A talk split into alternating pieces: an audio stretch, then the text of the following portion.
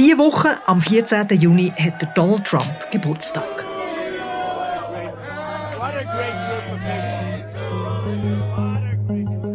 Der Ex-Präsident ist 77 geworden und er hat sich feiern als er am Dienstag vor dem Bundesgericht in Miami ist erschienen.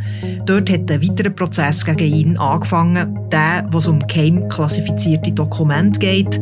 Der Trump hat sie am Ende seiner Amtszeit aus dem Weißen Haus mitgenommen und in seinem Anwesen in Mar-a-Lago gestapelt und hat sie den Behörden nicht rausrücken die die danach gefragt haben.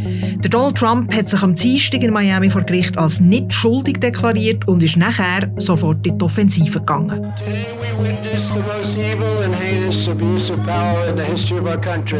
Very sad thing to watch. A corrupt sitting president had his top political opponent arrested on fake and fabricated charges of which he Er sei das Opfer von einer politischen Verfolgung, wie man das nur in Diktaturen kenne, hat Trump in einer Ansprache gesagt, der Rechtsstaat führe einen Krieg gegen ihn. Political persecution like something straight out of a fascist or communist nation. Thing will go down in infamy and Joe Biden will forever be remembered as not only the most corrupt president in the history of our country, but perhaps even more importantly, the president who together with a band of his closest thugs, misfits and Marxists tried to destroy American democracy. Jetzt, man kann vom Trump halten, was man will, aber ist die Anklage staatspolitisch nicht sehr heikel, Fabian? Immerhin trifft sie der politische Hauptgegner vom jetzigen Präsidenten und den Präsidentschaftskandidaten. Ja, natürlich ist es heikel, Isabel, aber, und das zeichnet eben eine funktionierende Strafverfolgung aus, sie klagt ihn trotzdem an, obwohl er so ein wichtiger Kandidat ist. Wir wollen kritische Fragen zu diesem Prozess stellen und herausfinden, was das für den amerikanischen Rechtsstaat bedeutet und für die Wahlen 2024. Krieg um das Recht, das ist «Alles klar Amerika», der Podcast über die US-Politik von Tamedia. Ich bin Isabel Jacobi, Chefredaktorin vom Bund in Bern. Mein Name ist Fabian Fellmann, ich bin Korrespondent von der Media in Washington. Hallo zusammen. Übung mit Gerichtsverfahren hat der ehemalige US-Präsident Donald Trump schon eine Menge. Aber auch für ihn war das, was in der Nacht auf heute passiert ist, eine Premiere. Für ihn und die USA weil mit ihm erstmals in der Geschichte des Landes ein Ex-Präsident auf Bundesebene angeklagt wird. Das ist äh, das erste Mal, dass der US-amerikanische Staat einen Strafprozess gegen einen Ex-Präsident führt und gegen einen Kandidat in laufenden Wahlen, Fabian. Das ist ja so, oder? Ja, genau. Nur eines vorher hat es etwas nicht ganz Vergleichbares gegeben. 1872 ist nämlich der Ulysses Grant verhaftet worden in Washington, weil er zu schnell durch die Straße geritten ist mit seinem Ross. okay. Schauen wir mal an, wie es zu dieser Anklage ist gekommen. Federtreibend war der Sonderermittler Jack Smith. Er ist vom Justizminister eingesetzt worden, um die ganze Affäre, um die Dokumente zu untersuchen und Dann hat die Jury beschlossen, eine Anklage zu erheben. Today, an indictment was unsealed, charging Donald J. Trump with felony violations of our national security laws, as well as participating in a conspiracy to obstruct justice. Der Trump hat nationale Sicherheitsgesetz verletzt und hat die Justiz behindert. So hat Jack Smith den historischen Prozess gegen Donald Trump angekündigt. Was steht denn genau in dieser Anklageschrift, Fabian? Und was hat dich, hat dich irgendetwas persönlich überrascht in dieser Anklageschrift? Ja, Isabel, das ist eine rund 40-seitige Anklageschrift, die zeigt detailliert auf, wie Trump Dokumente mitgenommen hat im Januar 2021, wo er aus dem Weißen Haus raus hat müssen.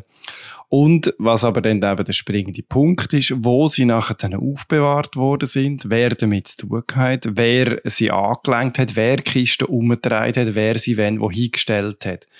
Weil die Anklage geht nicht darum, dass der Donald Trump die Dokumente mitgenommen hat aus dem Weißen Haus, sondern sie geht vor allem darum, dass er sie nicht zurückgegeben hat, wo die Nationalarchiv danach gefragt haben. Und es geht darum, dass er probiert hat, die Dokumente zu verstecken wo er gemerkt hat, dass er wird müssen einen Teil davon zurückgeben. Er hat dann auch nur einen Teil zurückgegeben und einen anderen Teil behalten. Und um diese Dokumente geht es jetzt. Also ist es vor allem Obstruction of Justice? Ist es also vor allem die Justizbehinderung, die im Vordergrund steht? Wenn ich dir jetzt zulasse, dünkt mir das fast. Ja, genau. Es ist die Schiedsbehinderung, die im Vordergrund steht, aber gleichzeitig auch, dass der Trump nachher ein Dokument behalten hat, wo die nationale Sicherheit gefährdet. Es geht da nicht unbedingt darum, dass die Dokumente klassifiziert sind, natürlich auch. Aber der Hauptpunkt ist, es sind Dokumente die über äh, die Militäranlagen, über militärische Pläne von der USA Auskunft geben. Das sind hochgeheime Dokumente, die, die die nationale Sicherheit in Frage stellen und die sind besonders geschützt. Mhm. Und du hast vorher nach der Überraschung gefragt, oder das, was mich persönlich überrascht hat, sind so zwei Sachen gewesen. Der Lagerraum, wo die Dokumente waren, war in keiner Weise gesichert. Viele Angestellte von Mar-a-Lago haben dort Zutritt gehabt. Es hat einen Wäschraum gerade gehabt. Der Pool war in unmittelbarer Nähe. Ähm, also die Türen sind dort ja, die sind wirklich zum Teil einfach rumgelegen und sie sind sogar, Kisten sind umgekippt, die Unterlagen sind am Boden gelegen, hochgeheime Sachen. Ähm, und, und auch in der Zwischenzeit, bis sie überhaupt mal in dem Lagerraum angekommen sind, also da sind sie in auf der Bühne von einem Ballsaal gewesen und dann das Foto haben viele Zuhörerinnen und Zuhörer gesehen, sind in einem Badezimmer gestanden, ein Badezimmer mit einem eigenen Kronleuchter noch dazu, das in dem kitschigen Club Mar-a-Lago. Also einfach, wie, wie da wirklich liederlich umgegangen ist mit mhm. dem. Und dann das andere, wo was mich überrascht ist, wie gut, dass es der Ermittler gelungen ist, nachzuweisen, sofern die Beweise alle stimmen, dass der Trump persönlich ganz eng involviert war in die drei, wo die Dokumente sind, wer sie wenn hat. Also er persönlich hat Kisten sortiert, wo die Dokumente drin sind. Die sind vermischt mit Zeitungsartikeln, mit Handnotizen, mit ganz verschiedenen Sachen aus seinem Büro im Weißen Haus.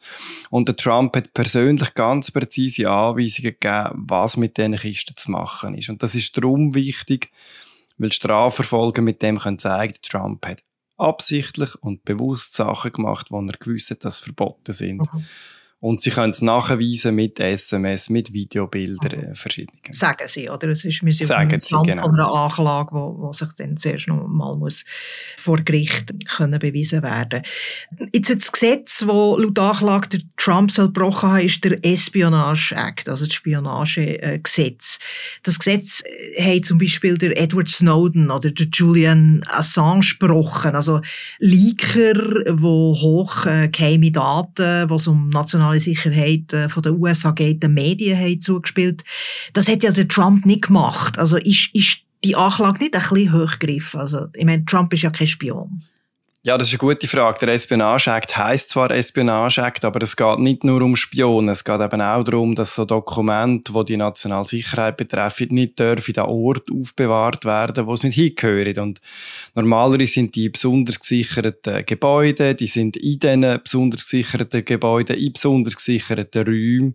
Der Donald Trump hat dann noch Dokumente gehabt, die nochmal zusätzlich gesichert sind, also wo, wo zum Beispiel Leute nur dürfen vor Ort konsultieren, nur zusammen mit anderen Leuten, wo man muss Codes eingeben, damit man herkommt. Da geht es zum Beispiel um die Atomwaffen von den USA, wo die sich befinden. Mhm. Und es sind also auch ganz andere Leute als der Assange oder der Snowden verurteilt worden wegen das. Ist erst am 1. Juni ist Strafmaß bekannt worden gegen einen Air Force Offizier in Florida, auch in Tampa der hat äh, die Dokumente aus dem Büro rausgeschmuggelt und hat sie daheim aufbewahrt. Unter anderem, da hat sie auch niemand anders gegeben. Er war auch in dem Sinne der Spion gewesen, aber er hat die Dokumente halt an einem Ort gehabt, wo Dritte möglicherweise hätte können, mhm. die beschaffen. Zum Beispiel russische Spion, zum Beispiel chinesische Spion.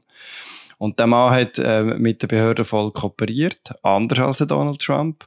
Und trotzdem ist er zu drei Jahren Gefängnis verurteilt worden. Also es gibt auch durchaus mehrere Fälle pro Jahr, wo Leute verurteilt werden, weil sie Dokumente einfach nur rausgenommen haben aus den Gebäuden, die sie gehören, aber gar nichts damit gemacht haben. Mhm. Jetzt, äh, der Aufschrei bei den Republikanern ist riesig. Zum Beispiel der Senator Lindsey Graham sieht das ganz anders, als du das jetzt gerade hast beschrieben. Er ist ein Senator aus South Carolina und steht dem Donald Trump sehr nach. Er findet den Prozess hetzerisch und rechtswidrig. Most Republicans believe we live in a country where Hillary Clinton did very similar things and nothing happened to her. President Trump will have his day in court, but espionage charges are absolutely ridiculous. Whether you like Trump or not, he did not commit espionage. Der Lindsey Graham sagt, der Donald Trump hat Fehler gemacht, aber sie eben kein Spion und Auch demokratische Präsidenten und Politikerinnen haben geheime Dokumente aus dem Weißen Haus heimgenommen. Und tatsächlich ist ja das so. Der Joe Biden hat Dokumente aus seiner Vizepräsidentschaft bei sich gehabt.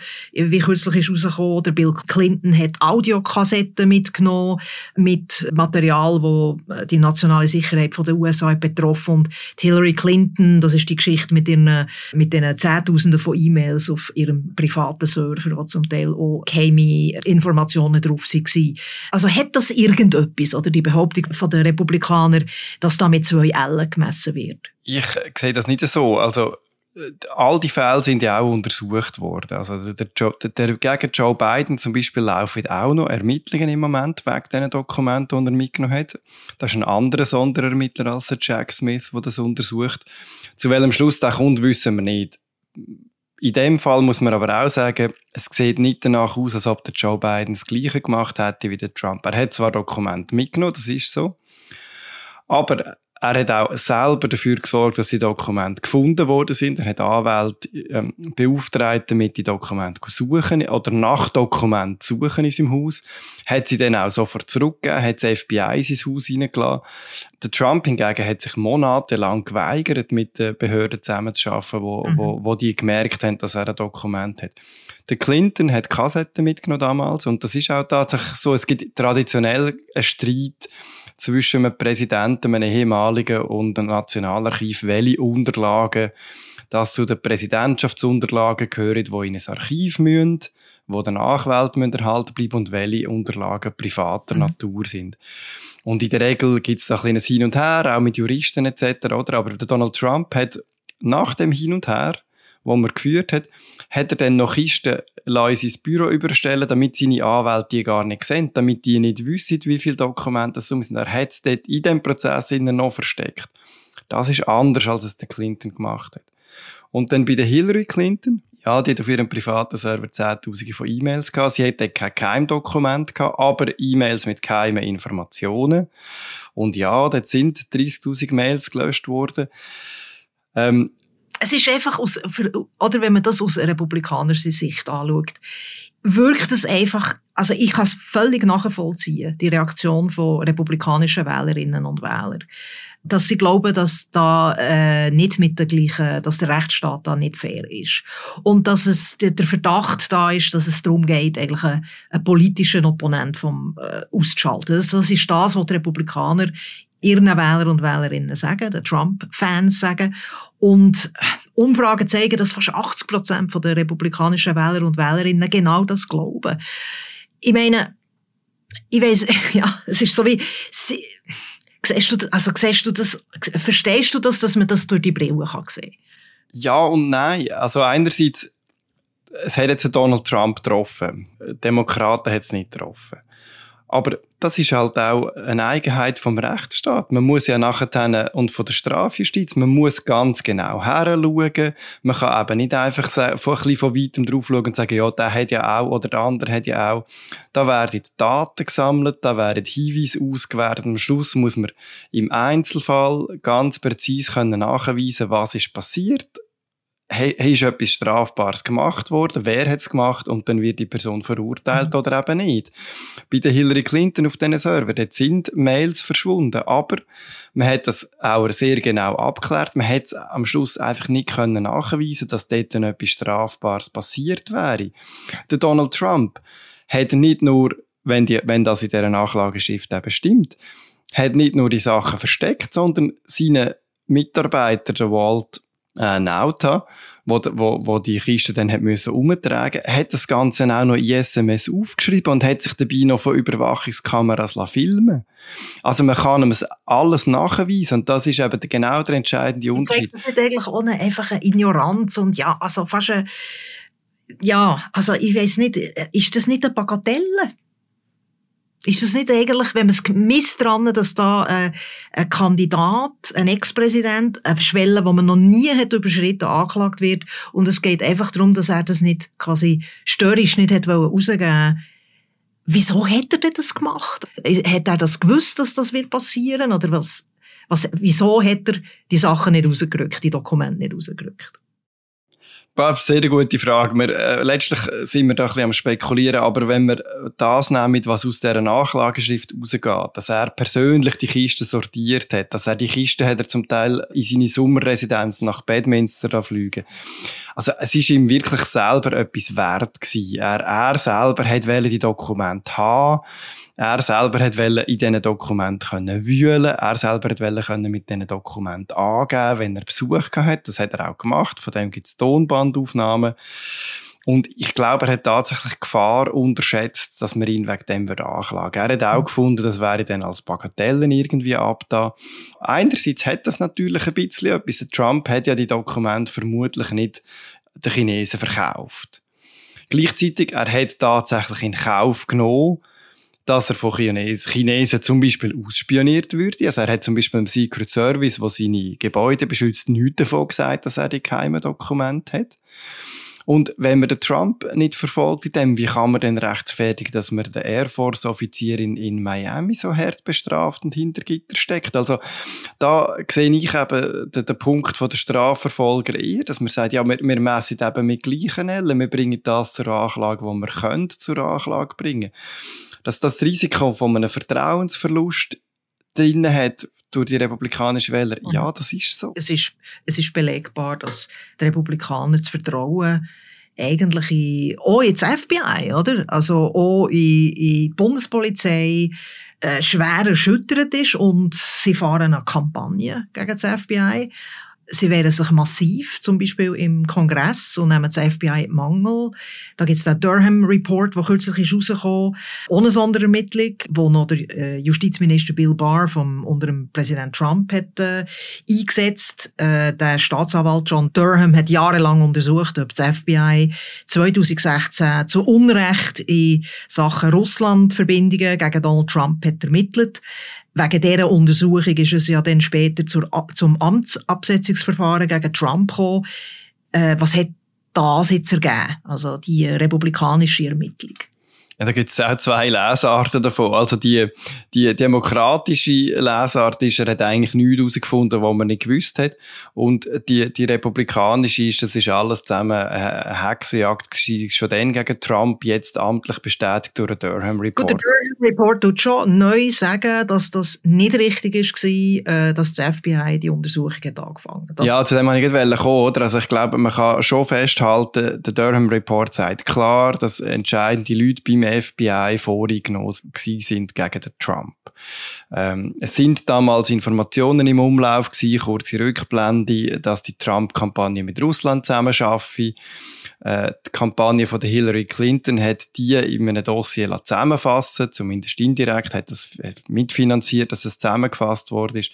Und der Vorwurf von Durham ist jetzt, dass das FBI die Informationen viel zu unkritisch aufgenommen hat und einige Schlüsselpersonen sogar dankbar gewesen sind für quasi einen Vorwand, um eine volle Untersuchung gegen Trump zu eröffnen, damals mhm. mit dem mhm. Codenamen Crossfire Hurricane. Mhm. Mhm. Und eben, wie du gesagt hast, der Durham sagt, das FBI hat damals keine volle Untersuchung sollen oder dürfen eröffnen. Es hat eigentlich gewusst, aus ähm, abgefangenen russischen Geheimdienstinformationen, dass die Clinton eine Schmutzkampagne gegen den Trump plane. Da muss man aber schon auch ein bisschen einschränken. Es ist, es ist wirklich eine, eine schwierige Gemengelage gewesen damals in dieser Welt der Geheimdienste. Also man hat damals gewusst, dass Russland will, dass der Trump gewinnt. Man hat auch gewusst, dass Russland sich in die Wahlen einmischt. Dass Russland ganze Botfarmen braucht auf Twitter, auf Facebook, um, um den Trump zu pushen. Und in dem Umfeld ist es durchaus auch schwierig für das FBI, sich zu orientieren. Ich glaube, mhm. das muss man schon auch attestieren. Und es sind ja dann auch drei Dutzend Personen aus dem Trumps im Umfeld und Russland verurteilt oder angeklagt worden, weil sie gelogen haben, Geld versteckt etc. Das ist auch so. Aber das FBI hat sich, durch, hat sich wirklich nicht mit Raum bekleckert in dieser ganzen Affäre und, und ähm, muss sich zu Recht den Vorwurf von einem Vertrauensverlust ähm, äh, jetzt, jetzt anhören. Also eben aus einer republikanischen Perspektive, und darum reden wir auch darüber, ist das quasi der Sündenfall gewesen, ganz am Anfang vom FBI, der Anfang von einer Hexenjagd gegen Trump, wie er selber immer wieder sagt, und wo jetzt, wie auch er sagt, um einen Rechtskrieg gegen ihn wird. Wie würdest du sagen, wie ist das FBI positioniert? Die haben ja auch gewisse Sachen angeschaut. Sie haben ja auch nach den ersten internen Untersuchungen Policy korrigiert. Äh, wie politisch ist die Bundespolizei? Ja, in einem Verfahren, wo man gegen, wie jetzt, wo man gegen den Präsidenten äh, ermittelt, hat es selbstverständlich eine politische Komponente. Ich habe den Eindruck, das FBI hat aus den Fehlern gelernt, wo, wo der Durham jetzt eben aufgezeigt hat. Die zuständigen Personen sind jetzt nicht mehr dabei. Man, man setzt mehr aufs Vier-Augen-Prinzip oder noch mehr Augen. Man hat ähm, Verfahren und Kontrollen in Kraft gesetzt, wo, wo eben sollen verhindern, dass man irgendwie politisch ne nebendurch kommt. Ähm, allerdings, das wird einfach seine Zeit auch dauern, bis das Vertrauen wieder, wieder, wieder hergestellt ist, wieder aufgebaut ist. Letztlich beweist ja dann nur die Tat und ein äh, besserer Verlauf von weiteren Untersuchungen, dass es jetzt nicht mehr eine politische Bundespolizei ist. Hey, it's Tucker Carlson. The Biden administration arrested Donald Trump this afternoon. Vielleicht der Tucker Carlson hat am Dienstagabend äh, quasi noch die, die ganz große Verschwörungstheorie dann aufgebracht, dass eigentlich der militärisch-industrielle Komplex zusammen mit dem FBI hinter dem Ganzen steckt. This was coming. Everyone who's paid attention knew it was. What just happened was always going to happen. It's been inevitable since February 16th, 2016. That's the day Donald Trump made a blood enemy of the largest and most powerful organization in human history, which would be the federal government. Wo einfach nur probiert, Donald Trump zu verhindern, weil der keinen kein Krieg mehr will im, im Ausland, amerikanische und, und damit das, das äh, schmarotzerische Washington und all die Berater in Washington vom Geldtropf abhängt ja, die, die Verschwörungstheorien, die gehen jetzt um, die haben Nahrung bekommen. Letztlich habe ich den Eindruck, wenn man, wenn man dann äh, lost, wie die FBI-Leute argumentieren, wie jetzt auch der Sonderermittler Jack Smith, der nicht beim FBI ist, von der, sondern vom Justizministerium eingesetzt worden ist, wie die argumentieren. Der Rechtsstaat geht seinen Gang, es wird nachher angeschaut, es kommt zu einem Prozess, es ist eine Trump-freundliche Richterin, die diesen Prozess führt. Mhm. Wenn der Trump nicht zufrieden ist, kann er mit dem Ganzen bis vor das oberste Gericht kommen. Dort haben Trump-freundliche Richter eine deutliche Mehrheit. Also, wenn es da irgendeine politische Komponente noch immer sollte geben im FBI, darf man, glaube ich, durchaus Vertrauen in den amerikanischen Rechtsstaat mhm. haben, dass der Donald Trump letztlich nicht zu Unrecht verurteilt würde, wenn er jetzt zu Unrecht angeklagt würde, sollte werden. Reden wir doch noch äh, am Schluss über äh, die möglichen politischen Folgen von dem Prozess. Der äh, Rummel um Trump ist ja massiv. Gestern in Miami sind Horden von Trump-Fans angereist und die Medien haben überhaupt nichts anderes berichtet.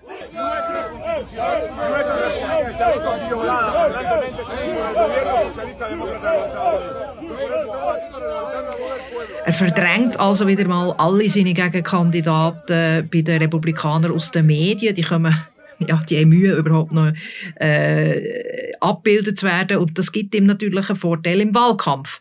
Er ist, er ist der Favorit. Das ist, das ist eine Tatsache. Ja, wenn man den Umfragen Glauben schenkt, ist das so. Also im Moment ist er der klare Favorit. Die Vorwahlen finden dann ab dem nächsten äh, Februar statt. Insofern äh, das sind noch ein paar Monate, da kann noch einiges passieren. Aber er hat schon sehr, sehr viel Vorsprung in den Vorwahlen. Und man muss auch sehen, die Vorwahlen sind immer der Moment, wo jeder möglichst extrem muss sein, weil er in seiner Partei irgendwie muss den Kopf aus der Masse rausheben. Und der Donald Trump hat dort einen riesengroßen Vorsprung. Also die Chance, dass er der republikanische Kandidat wird, ist doch einigermaßen groß. Also er könnte, der Trump könnte äh, Präsident werden, im Prinzip wieder auch wenn gegen ihn eine Strafanklage hängig ist. Ja, genau. Und da gibt es gar nichts, was dagegen spricht. Es gibt drei Kriterien. Man muss amerikanischer Bürger sein, von Geburt weg. Man muss 35 sein und man muss eine gewisse Zeit im Land gewohnt haben. Dann kann man amerikanischer Präsident werden von Strafverfahren heisst ja nichts. Also theoretisch könnte sich der Trump, das wird jetzt gerade diskutiert, sogar selber dann begnadigen. Falls er Präsident würde, zumindest für die Anklagepunkte, die Bundesgesetz betreffen. Also alles, was jetzt in Florida läuft. In New York hingegen, wir erinnern uns, ist er schon mal angeklagt worden. Dort geht es um Gesetz vom Staat New York. Gegen die könnte, dort könnte er sich also nicht unbedingt selber begnadigen, aber ja, man müsste, gibt sehr eine interessante Frage, ob der Staat New York könnte der Präsident von der Vereinigten Staaten in den Knast stecken. Vermutlich eher nicht. Mhm. Wahrscheinlich ist es für den Trump umso wichtiger jetzt, dass er die Präsidentschaftswahlen gewinnt, weil er eine Immunität hat und dann eben sich vielleicht sogar noch selber kann begnadigen kann. Was, also was ist so der Zeithorizont von diesem Prozess? Also was wird es vor den Wahlen noch ein Urteil geben? Was sind da Prognosen?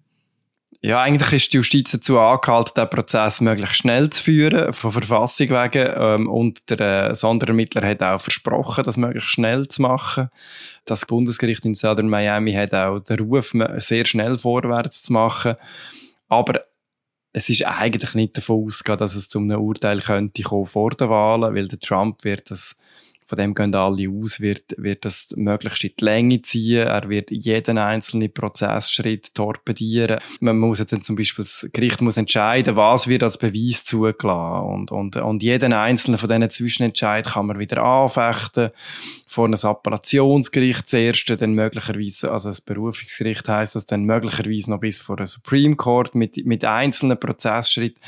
Und das dauert immer wieder zwei bis drei Monate, bis man da eins weiterkommt. Und man geht eigentlich nicht davon aus, dass das alles bis im November 2024, wenn die Präsidentschaftswahlen stattfindet, wird gegessen sein. Mhm. Man muss einfach sehen, dass der Wahlkampf wahrscheinlich noch heftiger äh, wird sein und äh, ja, die Republikaner sind wirklich äh, durch die Anklage äh, mobilisiert. Du selber hast mal äh, kürzlich im Artikel von äh, Gefahr von Gewalt geredet. Es gibt viele Milizen in den USA, die schwer bewaffnet sind, genau für den Fall, wenn der Staat sich quasi gegen Demokratie wendet, gegen Verfassung wendet. Du lebst in den USA. Was ist dein Gefühl? Wie brenzlig ist die Stimmung? Das ist wahnsinnig schwierig zu einschätzen. Ähm, die Stimmung ist grundsätzlich so, habe ich das Gefühl, oder wir haben davon geredet, wird der Trump republikanischer Kandidat? Ja, das wird er vermutlich. Aber ist er dann auch mehrheitsfähig bei den normalen Leuten? Ich glaube, dort schadet ihm die Anklage eben, also die Chance sinken, dass er dann gegen Joe Biden gewinnen kann. Was passiert denn, wenn der Trump die Wahl verliert? Dann wird er wieder sagen, es sei eine gefälschte Wahl. Dann haben wir all die militanten Gruppen. Das letzte Mal, wo das passiert ist, 2020, haben dann die das Kapitol gestürmt.